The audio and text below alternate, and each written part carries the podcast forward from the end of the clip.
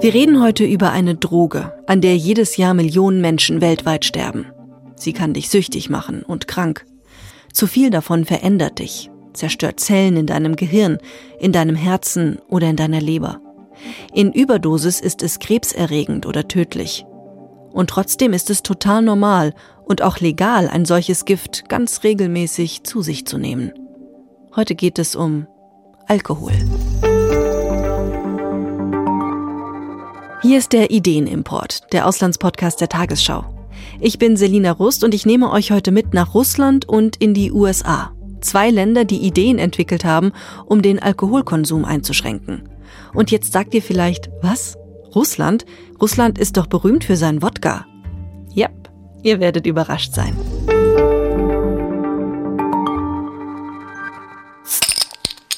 Na, Feierabendbierchen nach einem stressigen Tag? Ein Weinchen zum Abendessen? Alkohol gehört für viele Deutsche zum Alltag dazu. Das zeigt auch eine Umfrage, die wir in Frankfurt gemacht haben. Ich trinke ab und zu schon gerne Alkohol, ja.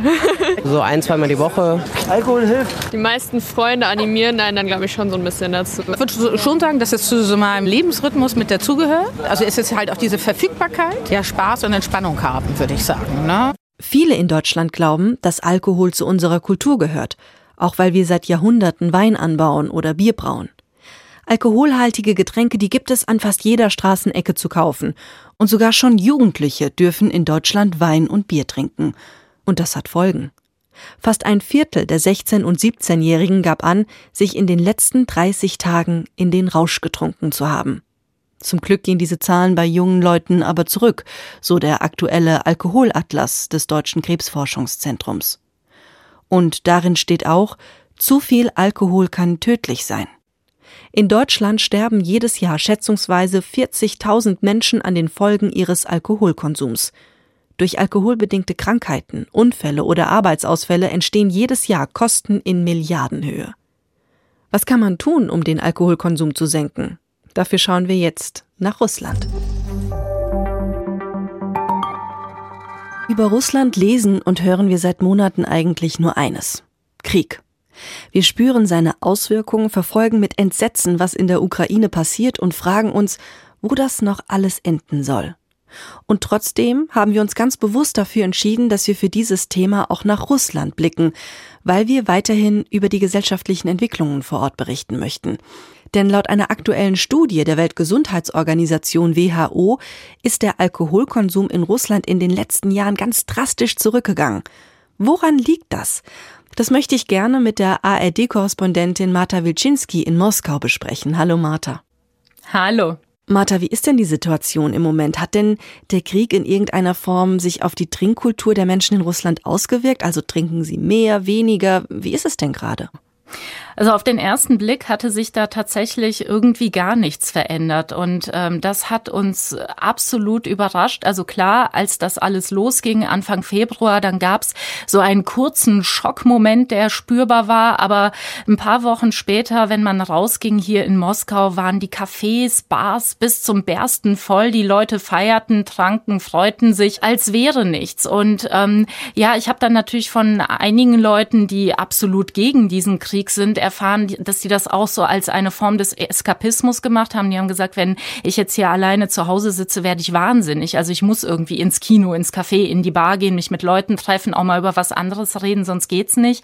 Aber im Sommer zog sich das sofort und da setzte auch so eine Art, äh, ich sag mal, Vogel-Strauß-Prinzip ein. Also dass tatsächlich dieser Krieg immer weiter wegrückte. Und ich habe im August noch eine Umfrage gemacht und eine Frau zum Beispiel im Park gefragt, warum das so ist.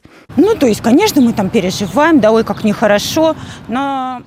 also diese Frau hat mir äh, gesagt, dass sie das natürlich alles irgendwie ganz schlimm finden und auch aufgeregt sind, aber eben nicht so sehr, dass man nicht ins Café gehen könnte. Und ich habe dann später auch in einer Bar gefragt und dann sagte die Frau auch so, na ja, äh, die Leute sind eben nie zu besorgt, um sich eben hier noch bei einem Drink zusammenzusetzen. Aber das Interessante ist, das hat sich jetzt verändert mit der Teilmobilmachung, wo, äh, wodurch der Krieg Krieg quasi wirklich bei den Leuten angekommen ist, weil plötzlich Brüder, Väter, Freunde, Bekannte ins Militär eingezogen werden oder das Land verlassen aus Angst davor, ins Militär eingezogen zu werden.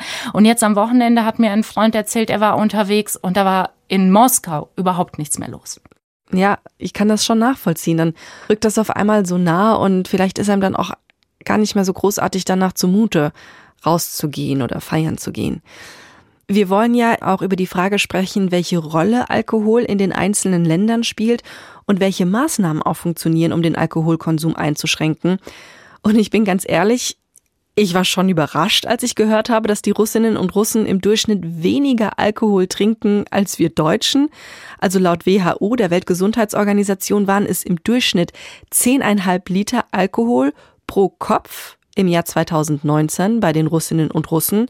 Das sind zwei Liter weniger als bei den Deutschen. Dabei verbinde ich mit der russischen Trinkkultur eigentlich vor allen Dingen den hochprozentigen Wodka und davon auch nicht gerade wenig. Ist es denn ein Vorurteil oder ist es immer noch ein Problem in Russland? Also es ist ein Vorurteil, aber es ist tatsächlich gleichzeitig immer noch ein Problem und es ist auch ein Problem, mit dem sich auch die russische Regierung nach wie vor befasst. Also ich habe jetzt nochmal nachgeschaut, erst im August hatte Wladimir Putin selbst zwei Sitzungen mit zwei äh, Gouverneuren, also Verwaltern von Regionen, wo er das Problem noch einmal angesprochen hat. In der einen Region äh, ging es zum Beispiel darum, dass ähm, dort es nur einen Industriezweig gibt, dadurch die äh, Menschen relativ schlechte schlechte Gehälter haben. Es ist eine abgelegene Region. Auch das führt nochmal dazu. Also da ist der Alkoholismus wohl sehr, sehr hoch. Und ähm, ja, zu diesen Klischees. Es gibt tatsächlich ähm, immer noch so eine Tradition hier in Russland, die heißt Sapoi. Das ist sowas, da verabschieden sich, also vor allem Männer, ähm, ich habe das noch nicht gehört, dass Frauen das machen würden, verabschieden sich dann wirklich für mehrere Tage, manchmal sogar bis zu zwei Wochen und sagen, tschüss, ich bin jetzt mal im Vollrausch. Und manche machen machen das wirklich als so eine Art auch physische Reise, dass sie irgendwo in den Zug steigen, anfangen zu trinken, irgendwo wieder rauskommen und dann je nachdem wieder nach Hause fliegen müssen, weil sie so weit gekommen sind. Also das sind natürlich die extremen Geschichten. Aber ähm, diese Tradition in Anführungszeichen, die lebt tatsächlich weiterhin fort. Und trotzdem gibt es ja jetzt diese Zahlen, dass der Alkoholkonsum in den letzten Jahren in Russland ganz drastisch zurückgegangen ist. Also diese Studie, die ich eben zitiert habe, die belegt ja, dass die Russinnen und Russen ihren durchschnittlichen Alkoholkonsum seit dem Jahr 2005 um fast 44 Prozent reduziert haben. Wie ist das denn zu erklären? Es hat da tatsächlich eine ganze Reihe staatlicher Maßnahmen gegeben. Also zum einen kann man nach 23 Uhr offiziell keinen Alkohol mehr in Geschäften kaufen. Dann ist Alkohol auch stetig teuer, äh, teurer geworden. Also der Steuersatz, der wird wirklich regelmäßig erhöht, gerade auch auf hochprozentiges. Und seit 2011 ist zum Beispiel auch das Trinken in der Öffentlichkeit verboten. Also sich jetzt da einfach mit einer Flasche auf eine Parkbank setzen, das geht nicht. Äh, man, wenn man das hier in Moskau beobachtet, dann kommt auch wirklich relativ schnell die Polizei. Und gleichzeitig hat sich aber auch die Trinkkultur verändert. Also was man hier, wenn ich schon gerade von Moskau erzähle, wirklich kaum noch sieht, ist, dass Leute wirklich irgendwo sitzen und Wodka trinken. Man trinkt eher Wein. Es gibt dann die Bars, wo es dann die schicken Drinks gibt. Ähm, also Aperol Spritz zum Beispiel ist auch Gin hier total auch. beliebt. Genau, Gin. Also man setzt auch hier tatsächlich eher auch auf so Trendgetränke, ähm, aber eben nicht nur beim Hochprozentigen, sondern es ist wirklich so, dass das Wein in den Großstädten zumindest auch sehr, sehr populär geworden ist und dadurch dann natürlich auch eher dann auch die Frauen noch mittrinken, weil es dann eben nicht nur um Hochprozentiges geht, aber wie gesagt, so dieses, dieses reine Trinken im, im Sinne von man, man äh, trinkt einen kurzen nach dem anderen, das hat sich wirklich sehr verändert. Und damit lässt sich vielleicht auch erklären, warum einfach dieser Alkoholkonsum pro Kopf, pro Liter so zurückgegangen ist, weil einfach nicht nur Hochprozentiges mehr getrunken wird, sondern einfach auch Alkohol getrunken wird, in dem weniger Alkoholkonzentration drin ist was natürlich nicht immer unbedingt besser sein muss. Das muss man noch dazu sagen. Ähm, du hast es vorhin schon angedeutet. Putin hat auch eine Rolle bei dem Ganzen. Der hat auch eine bestimmte Einstellung dazu, habe ich eben schon so durchgehört bei dem, was du erzählt hattest, ne? Also es gibt tatsächlich einen Song, den habe ich äh, nicht mitgebracht, weil man den eigentlich musikalisch niemandem antun kann. Der ist mittlerweile 20 Jahre alt und da geht es tatsächlich darum, dass sich Frauen einen wünschen wie Putin, nämlich einen, der nicht trinkt. Und es gibt äh, tatsächlich eine bestimmte Generation, wo Putin wirklich das Vorbild eines Mannes ist, eben zurückhaltend, also asketisch ist jetzt zu viel gesagt, weil er auch selber mal äh, sagt, dass er gerne ein Bier trinkt, aber eben einen, der sich unter Kontrolle Kontrolle hat und dieses ähm, er trinkt nicht. Das ist tatsächlich bei dieser Generation auch wirklich ein sehr gutes Attribut bei einem Mann, das man hervorhebt. Und ähm, naja, zu Wladimir Putin selbst, er, ähm, er trinkt dann eben hin und wieder gern ein Bierchen, hat neulich sogar verkündet, dass er das nicht mehr so oft hätte, weil ja der Bauch wächst. Aber es gab 2015 noch so eine legendäre Fernsehshow, wo er eine Geschichte erzählt hat, zusammen mit Gerhard Schröder. Nee, как раз налил себе пиво, я выхожу и говорю, слушай, und da hätten die beiden nämlich in der Banja gesessen. Das ist die traditionelle russische Sauna. Und Gerhard Schröder hätte sich da gerade frisch ein Bier gezapft und dann hätte diese Banja angefangen zu brennen. Und Putin habe wohl gesagt, ähm, Gerd, wir müssen jetzt hier raus, es brennt. Und Schröder hätte geantwortet, äh, jetzt lass mich doch erstmal mein Bier zu Ende trinken. Und das habe er wohl auch gemacht. Und äh, für Putin war das nochmal ein Anlass zu sagen, äh, was für ein echter Kerl äh, Gerhard Gerhard Schröder sei.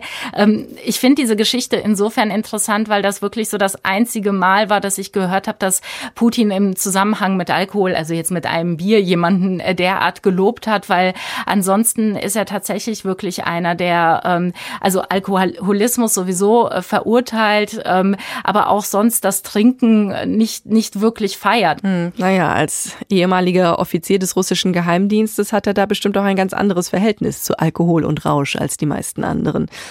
Schauen wir doch noch mal auf die politischen Maßnahmen, die Russland ergriffen hat, über die wir vorhin gesprochen haben.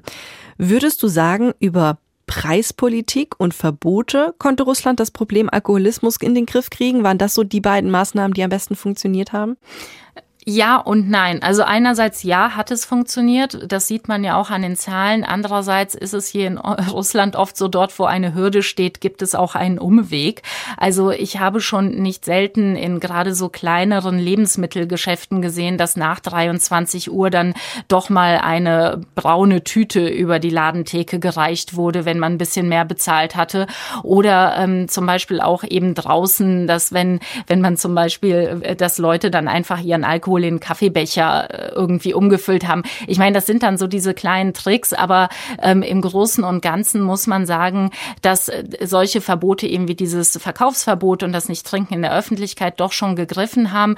Was die Preispolitik angeht, da gab es tatsächlich das Problem, dass ähm, gerade in ländlichen Regionen dann die Leute anfingen, Schnaps selber zu brennen. Und es gab vor einigen Jahren, da erinnere ich mich noch dran, wirklich eine Geschichte, wo äh, viele Leute an diesem selbstgebrannten auch wirklich gestorben sind. Und es gab dann einen Vorstoß des Gesundheitsministeriums, dann die Preise für gerade Wodka zu deckeln, damit die Leute eben, die sowieso trinken, dann nicht auf selbstgebrannten umsteigen oder noch Schlimmeres, sondern sich dann diesen Wodka leisten können. Die haben sich dann aber tatsächlich nicht durchgesetzt. Mhm. Also es ist so, dass wirklich diese Steuern nach und nach weiter, ähm, weiter angehoben werden. Vielen, vielen herzlichen Dank, Martha, dass du uns davon erzählt hast und dir vor allen Dingen in dieser angespannten Nachrichtenlage die Zeit für uns genommen hast. Das wissen wir sehr zu schätzen und sagen Danke und Tschüss nach Moskau. Danke, gerne.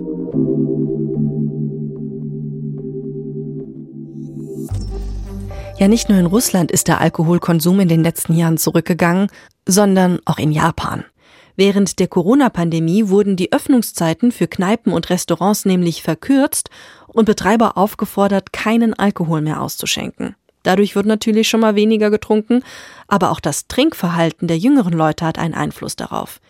Denn laut einer Umfrage trinken die Hälfte aller Japanerinnen und Japaner zwischen 20 und 30 Jahren keinen Alkohol. Ja, ist ja super, wird man da meinen. Aber ganz so toll finden die Japaner das gar nicht. Denn dadurch bricht der Markt für die alkoholischen Getränke ein und dem verschuldeten Land fehlen die entsprechenden Steuereinnahmen. Und Was macht Japan dagegen? Also dagegen, dass weniger Alkohol getrunken wird, wohl bemerkt. Die japanische Steuerbehörde hat im Juli dieses Jahres den Wettbewerb Sake Viva ins Leben gerufen. Junge Menschen sollten dann Ideen für die Spirituosenindustrie entwickeln, um den Alkoholkonsum des Landes wieder anzukurbeln. Ist doch verrückt, oder? Schauen wir mal in ein Land, in dem das so überhaupt nicht vorstellbar wäre, weil es total strenge Regeln gibt, um gerade jüngere Menschen vom Alkoholtrinken abzuhalten. Denn während man in Deutschland schon ab 16 Jahren Bier und Wein trinken darf, wenn Erwachsene dabei sind sogar schon ab 14, dürfen die US-Amerikanerinnen und Amerikaner erst mit 21 Jahren Alkohol trinken. Und davon kann uns Los Angeles-Korrespondentin Katharina Wilhelm mehr erzählen. Hey Katharina. Hallo, hi. Katharina, fangen wir mal direkt bei dir an. Du bist ja über 21 Jahre, du darfst also trinken, wenn du möchtest. Wie läuft das denn bei dir im Alltag ab, wenn du Alkohol trinken willst? Also ich bin über 21, das ist schon mal ziemlich äh, vorteilhaft. Es ist tatsächlich so, dass wenn ich in ein Bar oder ein Restaurant gehe, dass ich ganz, ganz oft gefragt werde, ob ich meinen Ausweis vorzeigen kann, also im Amerikanischen meine ID. Can I see your ID, please? da fühlt man sich ja schon fast ein bisschen geehrt, oder? Wenn man mit über 30 immer noch nach seinem Ausweis gefragt wird. Absolut. Mein Schwiegervater freut sich übrigens auch immer noch, wenn er mal gefragt wird und lacht dann immer sehr. Aber tatsächlich nehmen das hier sehr viele Menschen sehr, sehr ernst. Nicht nur im Restaurant, in der Bar, natürlich auch im Supermarkt, wo man Alkohol kaufen kann. Und da läuft das ja so ab, das kennen vielleicht einige, dass man die auch immer einpacken muss. Meistens in so braune Papiertüten oder in Plastiktüten oder ähnliches. Ähm, äh, tatsächlich, um den Alkohol dann so nach Hause zu transportieren. Ja, das kennt man ja auch aus den Filmen, wenn da diese, diese braunen Papiertüten vor allen Dingen um Bierflaschen gewickelt sind, weil die US-Amerikanerinnen und Amerikaner trinken ja vor allen Dingen Bier, ist das richtig? Ja, genau. Ich habe auch noch mal verifiziert, also Nummer eins Getränk ist auch bei den Amerikanern tatsächlich Bier. Die trinken natürlich auch andere Sachen. Also man kennt ja amerikanischen Whisky, ist ganz klar, ist, ist ein äh, großes Getränk. Ähm, die Nachbarn aus Mexiko liefern hier gerne Tequila hin. Also die Amis trinken natürlich nicht nur Bier, sondern viele andere Sachen, aber das Volksgetränk ist nach wie vor Bier, vor allem sehr beliebt bei irgendwelchen Sportveranstaltungen oder natürlich auch zu Hause, wenn man die Sportveranstaltungen dann auf dem Sofa guckt. Warum aber muss man das jetzt alles in so eine braune Papiertüte packen? Was ist die Idee dahinter? Die Idee dahinter ist tatsächlich, dass man das so ein bisschen vor den Augen auch der Jugendlichen verschließt, die ja hier wirklich erst ab 21 Jahren trinken dürfen und so, dass man Alkohol so ein bisschen ausblendet. Ich erkläre mir das auch mal ein bisschen, dass das so aus diesem ja puritanischen Bewusstsein der ähm, Amerikaner kommt. Wir haben ja auch eine total lange Geschichte von Prohibition, also Alkohol war ja verboten tatsächlich ähm, Anfang des 20. Jahrhunderts mal. Ich glaube, da kommt das so ein bisschen her, ähm, aber eigentlich wirklich geht es darum, die sollen die nicht sehen, das soll quasi gar kein Thema sein. Sie sollen es nicht sehen, erst recht nicht trinken. Wie kommt das denn bei den Jugendlichen und jungen Erwachsenen an, dass die Regeln dort so streng sind? Ja, wir haben uns mal an einem College hier äh, um die Ecke in Santa Monica umgehört. College bedeutet hier übrigens, die sind so 17, 18 und werden dann 21, also diese magische Grenze, sag ich mal, wird überschritten. Und da habe ich äh, Michael getroffen, der ist 24 Jahre alt und der äh, sagt, dass er das deutsche Modell viel, viel besser findet, mit 16 zu trinken und er das amerikanische nicht so gut findet. It just makes people drink illegally. so they should change it to 16. Also er sagt, die Jugendlichen trinken sowieso und äh, er findet das Modell, dass man mit 16 anfängt, viel besser, weil dann hören die auch vielleicht wieder früher auf. Und er sagt eben auch, Mensch, die machen dann eben was Illegales, was natürlich auch irgendwie nicht so richtig toll ist. Mhm. Das, da hört man aber schon raus, die Jugendlichen trinken auch unter 21. So richtig funktioniert dieses Modell dann nicht, äh, um die Jugendlichen von dem Alkohol fernzuhalten, oder? Nee, was man hier tatsächlich in den USA macht und auch da, das kennt man auch aus Filmen, ist sich eine Fake-ID ähm, zuzulegen, also eine, einen gefälschten Ausweis. Das scheint hier total im Umlauf zu sein und auch relativ normal unter Jugendlichen, ähm, dass man eben schon ein bisschen früher anfangen kann mit dem Trinken oder auch in Bars und in Restaurants zu gehen, weil eben so stark kontrolliert wird. Aber damit brechen die natürlich alle das Gesetz. Mhm. Gibt es denn Zahlen dazu, wie viele Jugendliche schon getrunken haben, bevor sie 21 Jahre alt wurden? Also die US-Gesundheitsbehörde CDC hat 2019 eine Studie veröffentlicht, das ist die neueste dazu, und demnach trinken etwa 29 Prozent aller Highschool-Studenten regelmäßig und etwa 15 Prozent haben schon mal getrunken, bevor sie 13 Jahre alt waren. Ich finde, das sind schon echt krasse Zahlen, ehrlich gesagt. Das heißt ja, dass viele schon getrunken haben, bevor sie überhaupt, also als sie noch ein Kind waren. Ja, und spricht natürlich auch dafür, dass das Modell ähm, auch nicht so ganz hinhaut. Also sicherlich wird es einige Leute geben, die das davon abhält, aber ich glaube, wenn man trinken möchte, dann kommt man eben auch irgendwie dran. Gibt es denn Jugendliche, die du getroffen hast oder junge Menschen, die sich da tatsächlich dran halten und das anders sehen? Ja, und ich glaube, das hat wirklich viel mit der eigenen Einstellung zu tun. Zum Beispiel Haley haben wir getroffen, eben auch an diesem College. Und äh, die sieht das überhaupt nicht so locker. Well, I think that it should be 21 because of the also sie sagt ganz klar, das sollte 21 sein und bleiben, wegen eben der Gehirnentwicklung. Und sie sagt sogar, ja, die USA hätten einen regelrechten Kult um Alkohol entwickelt und würden Alkohol missbrauchen. Und wenn man eben ein Kind oder Jugendlicher ist und eben schon trinkt früh, dann würde man sein Gehirn beschädigen und das sei eben sehr, sehr schlecht für die weitere Entwicklung. Und sie sagt auch selbst, dass sie nur ab und an trinkt, um nicht betrunken zu werden, aber sie bewege sich auch in einem super anderen Kreis, denn sie sei Christin und sei eben grundsätzlich anders eingestellt. Also sie sagt eben, ich bin Christin, seitdem ich 18 Jahre alt bin und ich habe sie auch gefragt, ob sie eben diese Partys auch schon mitgefeiert hat mit 21, wo man dann eben äh, feiert, dass man Alkohol trinken kann. Sie sagt, nee, da gehöre ich einfach nicht zu, das ist ein anderer Kreis, aber von Mitstudentinnen weiß sie natürlich schon, dass sie das tun und dass denen auch schlimme Sachen passiert sind, als sie tatsächlich betrunken waren. Das ist die eine Seite, wirklich um Jugendliche davon abzuhalten zu trinken. Das andere Thema, das wir vorhin angesprochen haben, ist, dass man in der Öffentlichkeit weniger Alkohol trinken soll. Hast du denn, was das angeht, einen Unterschied festgestellt zwischen Deutschland und den USA? Ja, absolut, weil es auch hier eben super strenge Regeln gibt. Also wenn ich jetzt zum Beispiel an den Strand gehe, dann darf ich keinen Alkohol mitbringen. Das ist total streng verboten. Also am Strand einen Wein zu trinken oder so, das ist unmöglich. Es sei denn, man versteckt das eben und macht das irgendwie illegal, aber offiziell ist das verboten. Und generell gilt auch so gerne auf der Straße ist Alkohol eigentlich nicht erlaubt. Man braucht wirklich strenge Ausnahmegenehmigungen. Und ich sag mal so, wenn ich das jetzt direkt mit Deutschland vergleiche, ähm, auch wo ich aufgewachsen bin, da war das eben oft so. Dann sind Fußballspiele und dann, dann sind eben die Fans unterwegs auf der Straße und trinken da draußen. Das ist, das ist mir hier wirklich noch nicht so begegnet und das macht auch was mit dem Sicherheitsgefühl. Also ziehen wir mal einen Strich drunter und überlegen uns, was funktioniert, was funktioniert nicht. Woran können wir Deutsche uns was abgucken, wenn wir in die USA blicken? Also Eben Thema Sicherheit. Ich glaube, das ist auf jeden Fall etwas, was ich ganz gut finde. Ähm, ein bisschen weniger Alkohol in der Öffentlichkeit, ein bisschen weniger, weniger Ausfälligkeiten sozusagen. Und das andere große Thema ist für mich tatsächlich äh, sowas Unterschwelliges. Wenn man irgendwo hinkommt und sagt, ich trinke heute nichts. Ne? Ich gehe in eine Bar oder ich gehe zu Freunden und sage, ich trinke heute nichts. Dann ist das viel, viel akzeptierter aus meiner Sicht bei den Amerikanern ähm, als in Deutschland, wo man dann immer oft noch einen Spruch gedrückt bekommt, ne? Ach, warum denn nicht? Oder bist, bist du schwanger? schwanger? Oder ja, genau, der Klassiker für Frauen. Oder ja. was ist denn los? Oder musst du Medikamente nehmen? Ähm, oder ach nee, oder so ein Bierchen, ein Weinchen geht doch mal irgendwie. Also ich finde schon, der gesellschaftliche, in Anführungsstrichen, Druck in Deutschland, den empfinde ich viel, viel stärker, ähm, sich daran zu beteiligen, was Geselliges zu tun. In den USA finde ich, ist es völlig in Ordnung. Dann sagt man, ich trinke heute nichts und ich bekomme da keine Gegenrede. Und ähm, das finde ich echt angenehm. Und da, das fände ich ehrlich gesagt schön, wenn man das nach Deutschland importieren könnte. Das äh, kann ich kann ich nur unterschreiben. Das geht mir ganz genauso. Das setzt natürlich eine gewisse gesellschaftliche Entwicklung und Akzeptanz voraus, dass Alkoholtrinken einfach nicht immer nur Genuss und ähm, das Weinchen und das Bierchen zum Feierabend ist. Vielen, vielen Dank, Katharina, dass du uns von deinen Erfahrungen aus den USA erzählt hast. Bitteschön.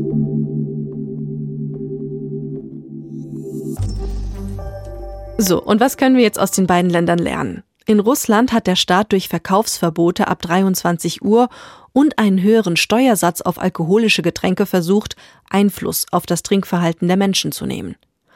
Auch in Deutschland fordern viele Expertinnen und Experten, dass Alkohol teurer werden müsste, es also höhere Steuern darauf geben müsste.